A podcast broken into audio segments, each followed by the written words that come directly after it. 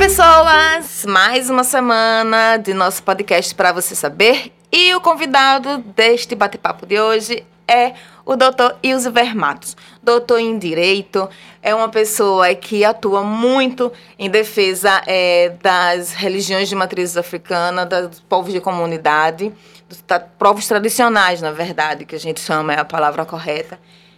Resumindo, ele é um grande defensor dos afro-brasileiros, dos negros. E é sobre isso que a gente vai conversar hoje.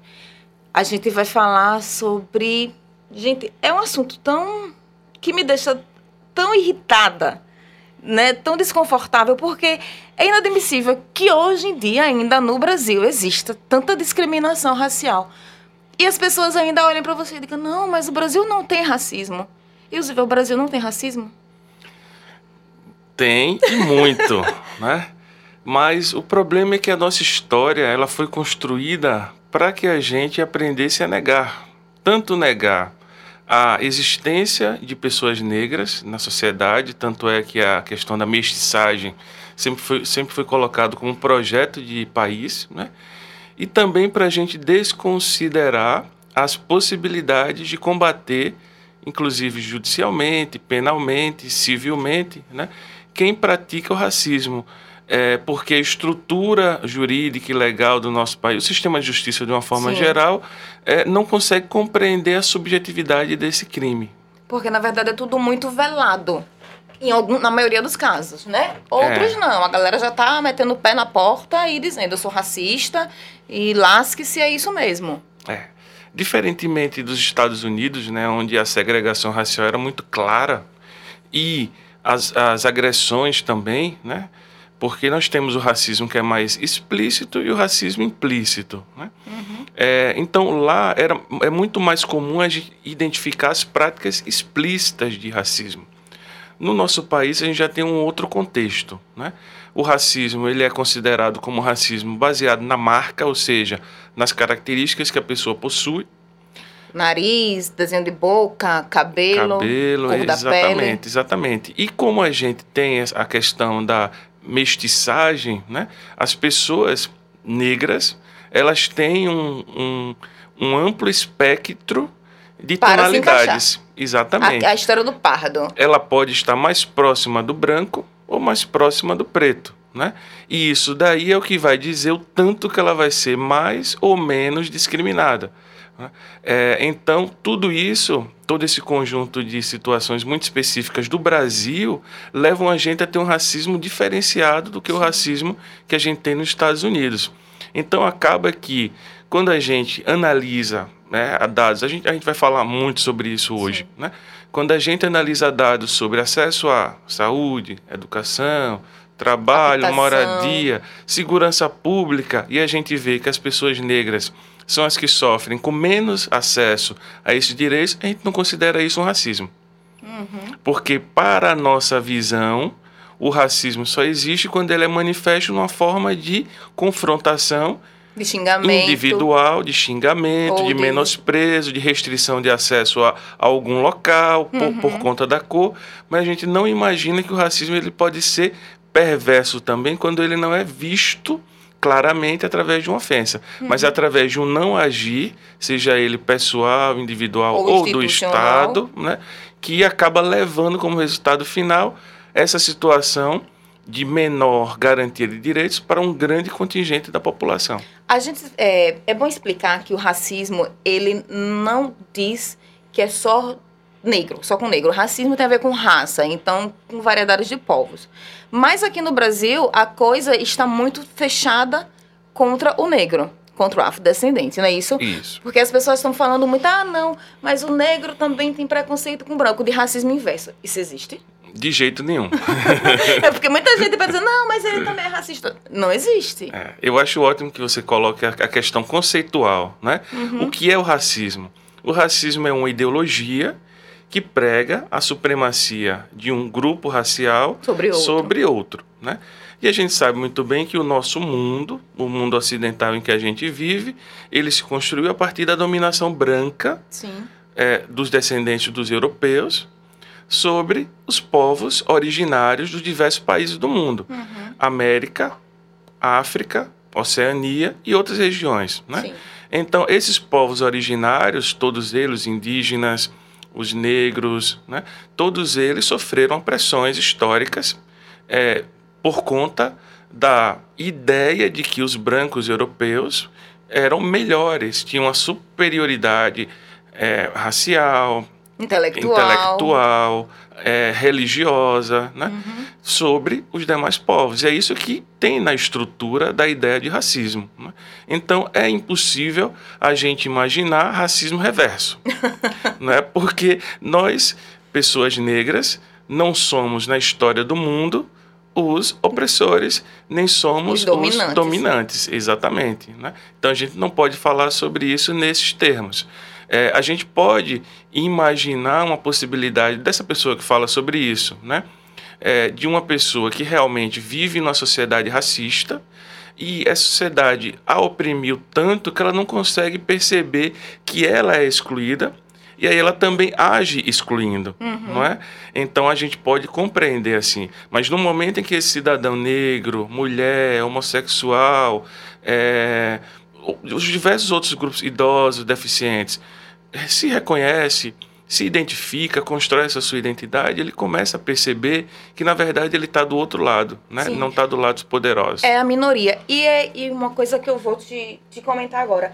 Eu fiz um texto é, por causa do Dia da Consciência Negra, que foi em novembro, e no texto eu colocava falando que os negros eram minorias. E uma pessoa que leu, ela disse assim: Ó, oh, nega, eu acho que isso vai ficar meio dúbio, porque minorias, mas são tantos negros, as pessoas podem perguntar. Eu disse, mas eu não estou uhum. falando de minoria enquanto quantidade, mas minoria por acesso. É isso que as pessoas também têm que entender, não é, Ilse? Exatamente. É. Quando se chama de minoria. Ah, gente, mas tem 2 é. milhões de, de, negros, tem um milhão de, de homossexuais. Uhum. Mas não é quantidade que a gente está falando. Não é exatamente. por isso que eles são minorias. É, exatamente. Quando a gente fala de minorias, né, ou de grupos vulnerabilizados, né, como é, nós temos que pensar teoricamente que são conceitos construídos dentro da academia, né? uhum. né? é, também trabalhados pelos movimentos sociais, que têm uma diversidade de conceituações, porque nada é simples. Sim. Nossa vida não é simples. a gente vive numa complexidade. né? Então, quando a gente fala de minoria, a gente fala de minorias que têm dificuldade de acesso à educação, uhum. à saúde, aos direitos de uma forma geral. Aos direitos constitucionais inatos, diga-se de passagem. Exatamente, né? é. A gente fala de minoria porque eles não estão representados como estão na sociedade nos diversos microespaços, como por exemplo o espaço do poder, e isso no parlamento, no executivo, no legislativo, no, no judiciário. Né? Então a gente acaba falando desse termo minoria para denunciar essa baixa ou subrepresentação desses grupos que são muitas das vezes maioria na população, como é o caso do Brasil, que tem quase que 53% de pessoas negras, mas que elas não estão representadas majoritariamente nos espaços de poder. E estão tendo cada dia mais os direitos que foram conquistados em outro momento aviltados, estão sendo cortados. Exemplo Sim. é a Fundação Palmares, que sempre foi importante para o movimento está na mão de uma pessoa que diz que, o, que a escravidão foi benéfica para os descendentes dos escravos. É, realmente, né? A gente vive esse, esse momento em que tudo que foi construído nos últimos anos, né? Lembrando que o movimento negro ele se estrutura, obviamente, desde a, a chegada do primeiro escravo aqui, uhum. mas assim, enquanto institucionalidade no final da década de 70, com o MNU, com outros movimentos que se conectam para refletir sobre esse país que se dizia uma democracia racial. E nunca foi, e ainda não é. Exatamente, né? Porque supostamente seria o experimento que deu mais certo, porque reuniu no mesmo território negros, indígenas e brancos. Mas só que nas relações cotidianas a gente vê que isso daí não é uma realidade. A gente vive, a gente vive numa, num país onde, se a gente quer falar de democracia, a gente tem um caminho muito longo ainda a, a percorrer. Porque, na minha visão, democracia é quando a gente tem direitos iguais. Sim para todas as pessoas, né? E sobretudo quando aquelas pessoas que estão mai, majoritariamente representadas nessa sociedade são aquelas que aparecem realmente, uhum. aparecem nos poderes, aparecem na mídia, aparecem em todos os espaços, majoritariamente, porque, mas não é isso que a gente vê. Não, né? vou colocar um casal negro para fazer comercial de, de propaganda de perfume gera o maior rebuliço. Polêmica. Ou É precisa de uma polêmica. lei para poder que isso ocorra, né? como no caso de, de Aracaju. Aracaju, pelas lutas do movimento social negro da década de 90, é, inseriu uma lei municipal que obriga nas campanhas publicitárias da prefeitura a presença de pessoas negras. Né? Não seria necessário. Pois é, se, a gente fosse tão bonzinho, se a tão gente fosse tão igualitário. democrático. é. Outra coisa que me chamou a atenção é que, eu não sei se você já percebeu, mas recentemente está passando uma propaganda de um órgão institucional de peso nacional e falando sobre o jovem aprendiz. E aí a primeira, a menina, linda, branquinha, tá falando é, sobre importa- exportação, com tablet na mão. Muda a cena e aí já é uma pessoa falando no restaurante e quem está fazendo o papel de garçom é um jovem Negro. negro. Isso é velado, mas as pessoas acham que não. Não, ele está trabalhando, é acesso. Não é. Exatamente. É. é o que a gente chama da teoria dos espaços permitidos, que a gente muitas vezes não se toca disso. Né? Na sociedade, onde a gente encontra negros é, que podem ter sucesso? A gente encontra negros no futebol, na Porque música. teoricamente não precisa de muita educação. Teoricamente. Exatamente. Né? É alguém Na que não deu música, certo no intelecto e foi pro outro lado. Assim, as pessoas é, veem é, assim. é. Né? na música, no entretenimento de uma forma geral. Né? Ou seja, um espaço de diversão pode ter negro. Agora, quando a gente vai para o espaço de poder, o espaço de decisão, quem tem poder de decisão, a gente não encontra tantos negros. Né?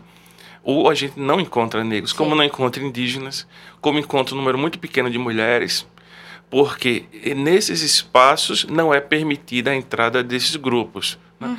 E aí acaba que a gente eh, reconhece a partir disso que a gente vive numa sociedade onde manter o poder em mão de determinados grupos e pessoas é necessário para que essas pessoas nunca percam seus privilégios. E aí tudo que é contrário é mimimi.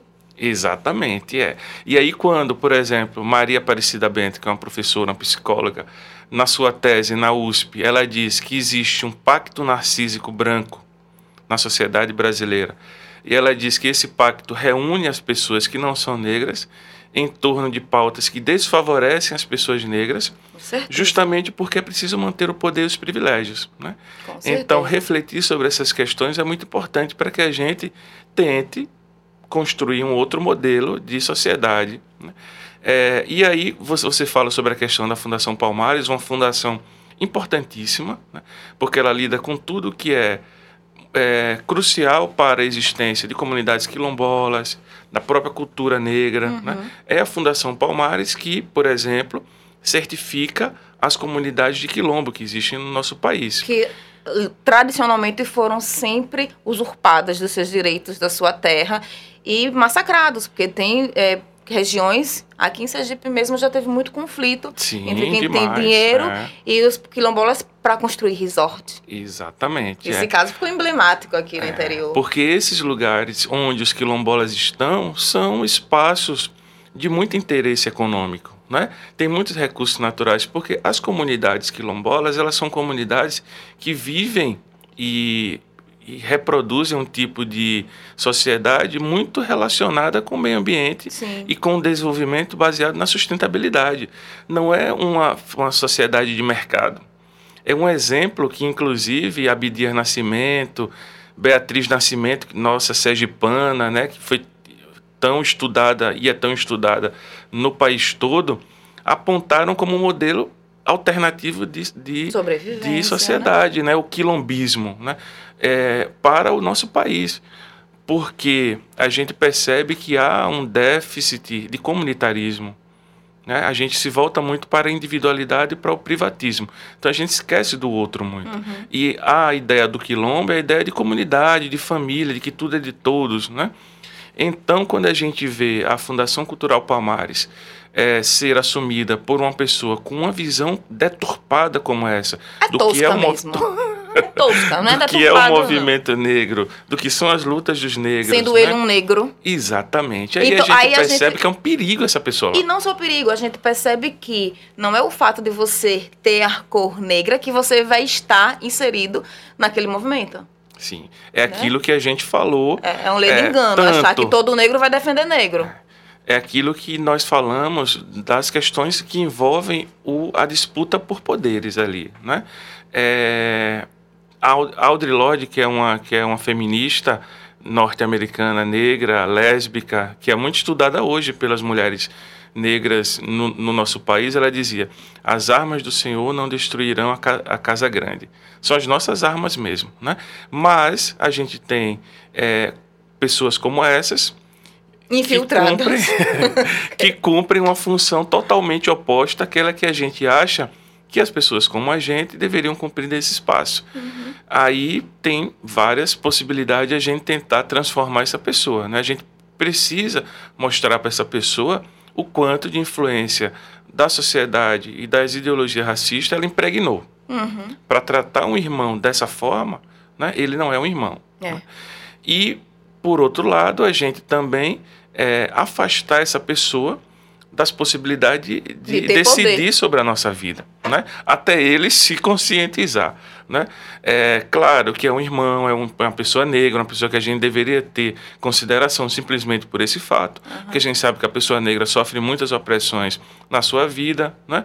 Então muitas vezes ela tem que fazer concessões para estar em um espaço ou em outro. Talvez ele tenha feito isso, né? uhum. né? a gente não sabe das peculiaridades dele, mas é nossa função também denunciar isso. Tanto é que ele foi retirado agora. É, mas o governo está dizendo que mantém, que só não está por causa da justiça. É, não, mas saiu. É, acho que anteontem ou ontem uma, já uma decisão, decisão de suspensão. Final. De suspensão da Glória nomeação dele. Glória ao Mas o governo realmente ele disse isso. Está é. Tá fazendo isso muito contrariado. O governo disse está fazendo isso muito contrariado. Que as manifestações dele não têm tanta importância. É um absurdo, né? Mas é um governo com várias manifestações nesse nível e a gente tem que estar tá firme e forte aqui para poder ouvir, contestar e não deixar que isso se espalhe. Né? Vamos voltar um pouquinho na história para eu entrar na próxima pergunta, eh, no próximo debate.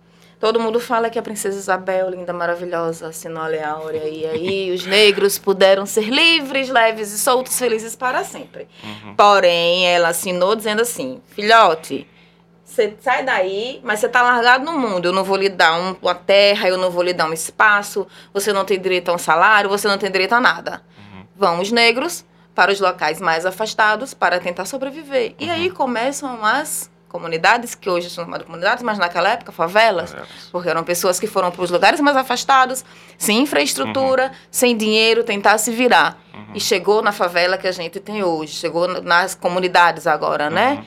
Nas comunidades que a gente tem hoje. E essas pessoas sempre ficaram muito à margem, por isso marginalizadas, uhum. desses acessos que a gente sempre fala. Vem o governo e implementa as cotas e as pessoas tacam os paus nas cotas. Uhum. Explica, pelo amor de Deus, por que, que as cotas são necessárias. A gente sabe que tem negro que chegou no poder, ah, mas fulano conseguiu, fulano é médico, fulano é... Gente, são caminhos individuais que só Deus sabe o que, é que aquela pessoa teve que construir para chegar em um determinado espaço. Mas explica por que, que as cotas são necessárias. É, pois é. Quando, quando você fala sobre a princesa Isabel, acho que é muito importante mostrar que em 1888, 13 de maio, quando ela assina a Lei Áurea, mais de 90% dos negros já eram libertos por várias coisas, pelas suas próprias lutas, óbvio. Sim. Se a gente acha que o negro ficava parado esperando a chicotada ou o açoite, não, é não. Ele Muitos se mobilizava, fugindo, exatamente, tentando, se mobilizava os quilombos, né? E é, nessa época também vários estados do nosso país, como por exemplo Ceará, e Amazonas já tinham abolido a escravidão. Em 1850, no Ceará já não tinha mais escravidão. Né? Ou seja, é, e também pessoas negras conseguiram trabalhar, depois do seu período de, tra de trabalho nas, na, nas fazendas, etc., para é, juntar dinheiro para comprar a sua própria carta de alforria. alforria. Então, Em 1888, não restava outra solução para Princesa Isabel a não ser assinar o documento. Mas, na verdade, foi uma luta histórica dos próprios negros, dos seus parceiros, né, dos abolicionistas, para a abolição da escravatura, que a gente permanece até hoje né, com esse processo, como você mesma diz, com a necessidade de implementação de ações afirmativas. Porque naquele período histórico, o que se fez para a população negra foi utilizar o direito penal para constrangê-los e para controlá-los. Porque imaginem vocês, uma sociedade onde a maioria da população à época também era negra. Uhum. E poucos brancos ocupando todos os espaços de poder, porque vivíamos num período ainda né, de colonial pré-república. Né? É, então, para controlar essa população negra liberta recentemente, é, era preciso utilizar algum instrumento, e nisso serve o direito penal. O direito penal criminaliza a capoeira, com a capoeiragem, o curandeirismo, a feitiçaria, até mesmo o não fazer nada. É, criminalizando a vadiagem. Vadiagem era crime, né? Então vejam como que ele serve como instrumento de repressão a esse corpo negro que estava uhum. sem condições, sem políticas públicas, sem nenhum tipo de acesso a bem, direito que lhe garantisse alguma forma de subsistência. E aí a gente vai acumulando historicamente essa, essa deficiência. Vejam que em Sergipe, mesmo após a abolição, os negros, junto com os leprosos, em lei escrita, eram proibidos de frequentar a escola com os Imagine. leprosos. Veja a comparação. Negros e leprosos não podem frequentar os bancos escolares no estado de Sergipe. Era o que estava escrito em lei. Ou seja, a gente tem realmente um déficit de acesso à educação. Isso fica muito claro em vários números, que várias pesquisas foram apresentadas. Né? A UFES ela é a universidade, uma das mais é, antigas, aliás, uma, uma, uma das que demorou mais para implementar o sistema de ações afirmativas. Por quê? Pouca é, discussão sobre a necessidade disso. Foi preciso que um grupo de pesquisadores e professores, junto com o Movimento Negro, junto com o NEAB da UFES, construísse um documento mostrando que em cursos como, por exemplo, medicina, direito, só duas escolas do nosso estado conseguiam é, colocar alunos lá. Alunos de escola particulares dominavam cerca de 98 ou 100% das vagas dessas escolas desses cursos. Ou seja, os um universo. elitistas. Os cursos não, elitistas mesmo. Exatamente, é. é. é. Então, os cursos de direito, medicina, engenharias, né, odontologia eram cursos é, ocupados quase que exclusivamente por indivíduos que vinham de escolas particulares. Nós não tínhamos estudantes de escola pública, por exemplo. E imagine isso quando se olha para o campo racial. Né? A gente sabe muito bem qual é o perfil de estudante de uma escola particular. Sim. E o perfil de estudante de uma escola pública. pública né?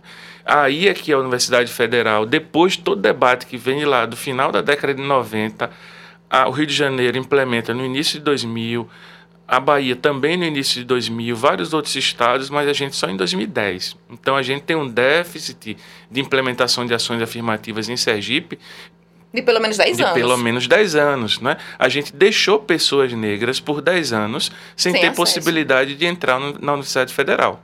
Isso é péssimo. E vindo junto disso, tem uns dados aqui que eu catei uhum. que vão é, reafirmar e vão chegar nesse nosso ponto. Por exemplo, em junho desse ano, o IPEA apresentou o Atlas da Violência com dados de 2017. E aí o documento mostrou que 75% das vítimas de homicídio no Brasil eram negras e que é a maior proporção da última década. É, vamos lá. Em Sergipe, em 2017, foram assassinados 1.168 homens negros, enquanto não negros foram 67. Olha a discrepância.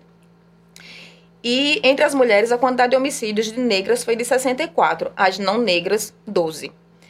Fora isso, também teve o IBGE, que falou pela Amostra Nacional de Domicílios Contínua, a PNAD, PNAD-C, que foi divulgado em outubro de 2000 e agora 2019, que no ano passado trabalhadores brancos receberam em média 75% a mais que os pretos e pardos, enquanto um branco recebia 2.897, um negro ou pardo recebia entre 1.636 e 1.659. E para encerrar, né, esses dadinhos, não minto, tem mais dois.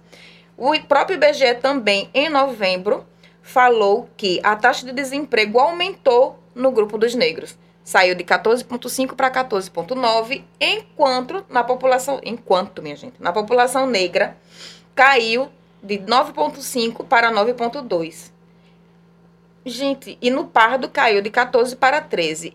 E que em 2018 o governo federal de direitos humanos recebeu por uma parte, não foi o ano todo, 615 denúncias de racismo. Embora nesse caso das denúncias de racismo eu ainda acredite que seja subnotificação. Com, com certeza, com Quer certeza. dizer, isso tudo a gente está vendo que as taxas negativas são sempre para a população negra. Uhum, uhum. E as pessoas ainda não, não assimilam, dizem É, que não, que, exatamente, que os é. jovens negros não estão morrendo, Uhum. que os pais de família negros não são confundidos com assaltantes e não são. É. Então veja que o que você aponta é claramente o que alguns teóricos hoje é, é, identificam como Estado assassino, né? ou o que eles chamam de necropolítica, política da morte. E não é morte só do corpo físico, não, é a morte de todas as oportunidades Que eu a pessoa que pode se ter. fosse o corpo físico, era uma dor só. Uhum. Mas a pessoa ficar Vai vagando morrendo aos 20, poucos, 30, né? 40 anos na, desse jeito, dessa coisa sem assistência, é muito pior, a dor é maior. Exatamente, é. Aí esses teóricos, como por exemplo, é, nós temos que buscar algumas leituras importantes, eu acho, para poder se esclarecer um pouco mais. A gente tem que correr o risco de ser um pouco mais esclarecido, né? Uhum. Muitas vezes a gente se informa de, de modo errado. As fake news, né? Um WhatsApp. Vamos, tem várias matérias de jornal bem pequenininha que dá para a gente ler, aprender mais. Lê o seu blog, lê os seus pod, ouve os seus, os seus podcasts, né? Obrigada. Que são sempre tão ricos, com tanta informação. É, então, tem informação boa para a gente procurar. Todo mundo tem internet. Então vamos lá. Então escrevam lá. Aquilo Mbembe é um nome difícil, né? de escrever, né? Mas bota lá filósofo camaronês. Aí ele, que é um africano do, do- dos Camarões, escreveu o quê? Dizendo que existe na sociedade um tipo de vida que pode ser descartável para que a sociedade viva em paz. Os negros. Você deu a resposta, né? Então Os existem índios ainda nem tanto, porque eles estão muito lá na Amazônia, estão muito mais afastados e é mais fácil ir lá incomodá-los do que ele incomodar a gente. mas entram também nesse, nesse quadro, não é sobretudo no contexto atual, mas eles entram Sim. também. Eu acho que negros, indígenas, os grupos LGBTQI+, né? A gente sabe que o nosso país é um dos que mais mata também os- pessoas do grupo LGBTQI+. Né? Nossos números de assassinatos de travestis, transexuais, né? é muito, muito expressivo. Assim como é que, que você aponta os dados da, das pessoas negras e, em especial, dos jovens negros. Imagine, jovem é aquele cidadão entre 15 e 29 anos. Ou seja, a pessoa está no seu primeiro desenvolvimento enquanto pessoa. E já vítima, já alvo das principais negações de direitos, sobretudo o direito à vida. né? Imagine que sociedade é essa que, para se manter em paz, mata os seus jovens. Não existe. Que sociedade, é uma sociedade perversa. É uma sociedade neurótica, ps- psicótica mesmo. Porque qualquer sociedade deveria garantir para esses jovens o mínimo de oportunidades de estudo, de inserção no mercado de trabalho, né, de uma existência digna, porque a dignidade humana é um princípio constitucional. Mas, na verdade, a gente tem pensado e tem legitimado eh, políticas que têm como objetivo principal mesmo o extermínio dessas pessoas, não a garantia de oportunidades a elas. E isso é muito problemático para a gente enquanto um país que está em desenvolvimento ainda. A gente quer matar nossos jovens, a gente quer matar todas aquelas pessoas que são diferentes de nós. E como a gente vai viver? A gente vai viver em uma bolha Sim. onde só pessoas similares vivem? sem né? querer, sem, sem querer e sem assumir, o mundo acaba reproduzindo muito o que Hitler fazia, né? Sim, sim, sim. É exatamente isso, né? Suprema- Então, supremacia de uma A raça. supremacia de uma raça. Então é, é muito importante quando você traz esses dados, porque parece que as pessoas só compreendem as coisas quando vê números. né? É. Quando desenha, né? É, parece que, parece que o cotidiano das pessoas não é de ver, de visualizar mesmo, porque basta você entrar no transporte público, no ônibus, olhar um pouquinho, você vai ver quem usa transporte público e a qualidade do transporte público. Sim. Quando a gente entra num restaurante na zona sul de Aracaju e a gente olha onde estão as pessoas negras e as pessoas brancas, e a gente vê que as pessoas negras não estão sentadas às mesas. Muito raramente, né? né? Muito raramente, muito raramente. E isso é perigoso, porque não deveria ser muito raramente num estado com 76% de pessoas negras. Eles deveriam ser 76% nas cadeiras. É, isso não é uma sociedade democrática. Não. Né?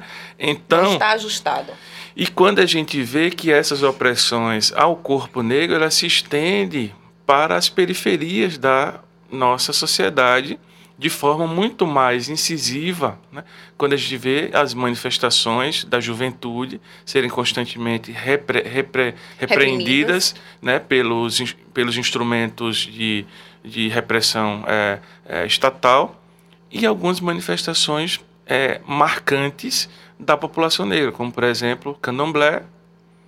Que a né? gente vai fazer um podcast específico sobre isso. Isso. A Umbanda, a capoeira e outras representações mais muito mais negras do que outra coisa. O país, então, é um país perigoso para os negros. O Brasil é um país que oferece perigo aos negros? Sempre, cotidianamente.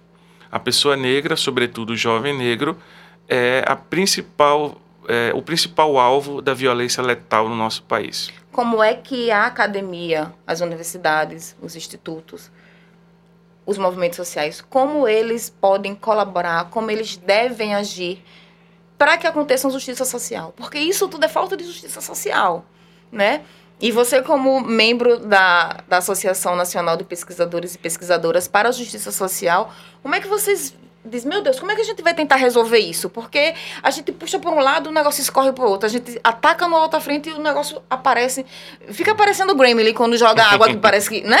É, você tenta pipoca, né? pipoca, você parece que tenta res, assim, ressignificar, ajeitar aquela história e aparecem três piores. Uhum. Como é que vocês da associação estão tentando ver isso? Que a associação, minha gente, ela é composta por magistrados, é composta por professores universitários, por pesquisadores doutores, ou seja, é uma nata, mas não a nata no sentido de ser soberba, entendeu? Mas de pessoas que estudam, que estão é, vivendo aquilo não só na prática, mas também buscando referências é, literárias, sim, né, Sim, sim, é. Então, a, a gente tem uma visão da, da universidade quase que constantemente como espaço de produção de conhecimento, não como espaço de, de diversidade. De luta, né? é, é, então, acaba que muita, muitas das produções que sempre vinham desse espaço eram produções que utilizavam as pessoas negras como objeto para realizar pesquisas, trabalhos acadêmicos, é, mas não apresentavam para essa mesma, para essas pessoas soluções para a transformação de sua vida. Né? Então, quando a gente consegue, e olha que esse grupo de pesquisadores negros, ele é formado por pessoas que tiveram possibilidade de ter acesso a curso de mestrado e doutorado a partir de ações afirmativas que não foram feitas pelo governo brasileiro, foram feitas por uma empresa norte-americana que é a Fundação Ford. Que você, por sinal, parabéns, brilhantemente, foi um dos selecionados. Eu acho Exatamente. que você foi o único acreditado, não foi? Foi, foi em 2015. O único selecionado para fazer parte desse programa da Fundação Ford. Minha gente, é muita coisa. E o Zivé é negro, tá? Antes que vocês, já que vocês só estão ouvindo, mas eu vou colocar depois uma foto. E o Zivé é negro. É uma pessoa que veio de origem humilde, uhum. certo? Mas que hoje ele é um professor doutor, com pós-doutorado e tudo isso é a base de muito esforço, de muita luta. Eu lembro que a gente se conheceu numa ONG que uhum. defendia justamente é, os afrodescendentes, que era a uhum. SACI, que infelizmente não existe Sim. mais, né? Mas enfim, continue, por Exatamente. favor. Então, pois é, é isso. Então, esse grupo de pesquisadores acaba se constituindo, começa a ocupar espaço dentro das universidades públicas e particulares, e aí começa também a tornar visível para a sociedade o que eles pensam e o que eles produzem.